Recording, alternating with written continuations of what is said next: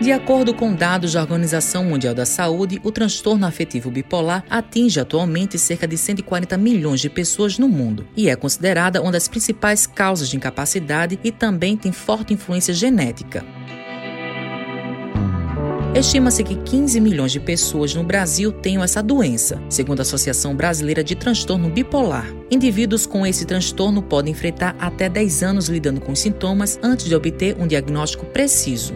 Igor Bereza é médico residente em psiquiatria esclarece o que é essa condição. O transtorno afetivo bipolar é uma doença psiquiátrica que tem como principal característica a instabilidade de humor, energia, atividade e sono. A gente tem dois tipos é, de transtorno afetivo bipolar, o tipo 1 e o tipo 2, sendo o tipo 1 com quadros de mania e depressão. Mania é uma fase em que o paciente tem esse esse aumento de energia, tem um aumento no humor e a diminuição do sono e pode cursar com sintomas psicóticos que seriam delírios e alucinações. E o tipo 2, então seria fases de hipomania, em que não há essa fase com sintomas psicóticos e também depressão. O médico destaca quais são os tratamentos. O tratamento do transtorno afetivo bipolar é feito conforme a fase que o paciente está. Então, existem medicações tanto para mania e hipomania como para depressão e também medicações que a gente usa para manutenção. É, sendo uma doença crônica, é, não existe cura, mas existe tratamento. É muito importante também o papel do psicólogo, das terapias e também da psicoeducação da família, que é outro pilar importante para o tratamento do paciente.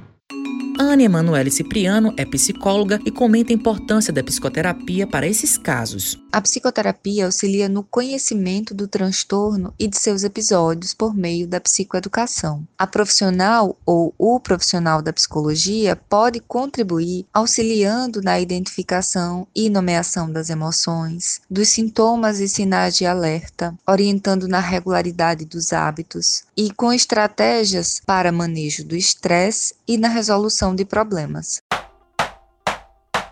Renata Matias é escritora, jornalista bipolar aposentada, fundadora da Associação Vida Nova. Ela conta como descobriu a bipolaridade. Eu fui diagnosticada primeiro com depressão, tive minha primeira tentativa de suicídio e depois de muitos anos, assim uns 10 anos para frente ou mais, 15 anos, foi que uh, uma psiquiatra conseguiu diagnosticar em mim o transtorno afetivo bipolar porque ela identificou uma crise de mania ou de euforia. Eu fui nessa psiquiatra porque eu estava em depressão, mas nos relatos, durante a consulta, ela identificou a crise maníaca. Renata fala como lida atualmente com a doença. Atualmente, eu lido com transtorno bipolar indo à psiquiatra uma vez por mês e indo ao psicólogo uma vez por semana. O psicólogo é é a única maneira que a gente tem de buscar o autoconhecimento, que o remédio não dá, e assim a gente pode evitar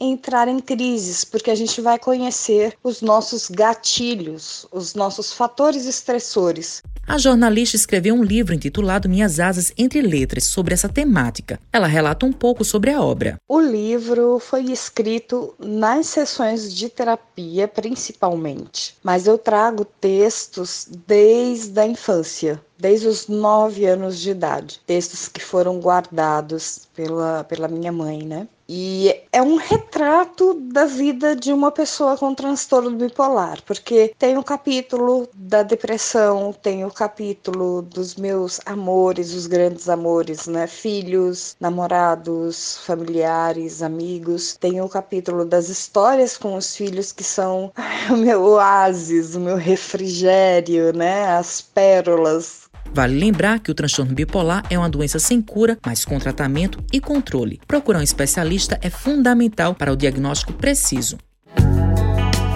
Com os trabalhos técnicos João Lira e Talita França, gerente de jornalismo Marcos Tomás, Matheus Silomar para a Rádio Tabajaro, emissora da EPC, empresa paraibana de comunicação.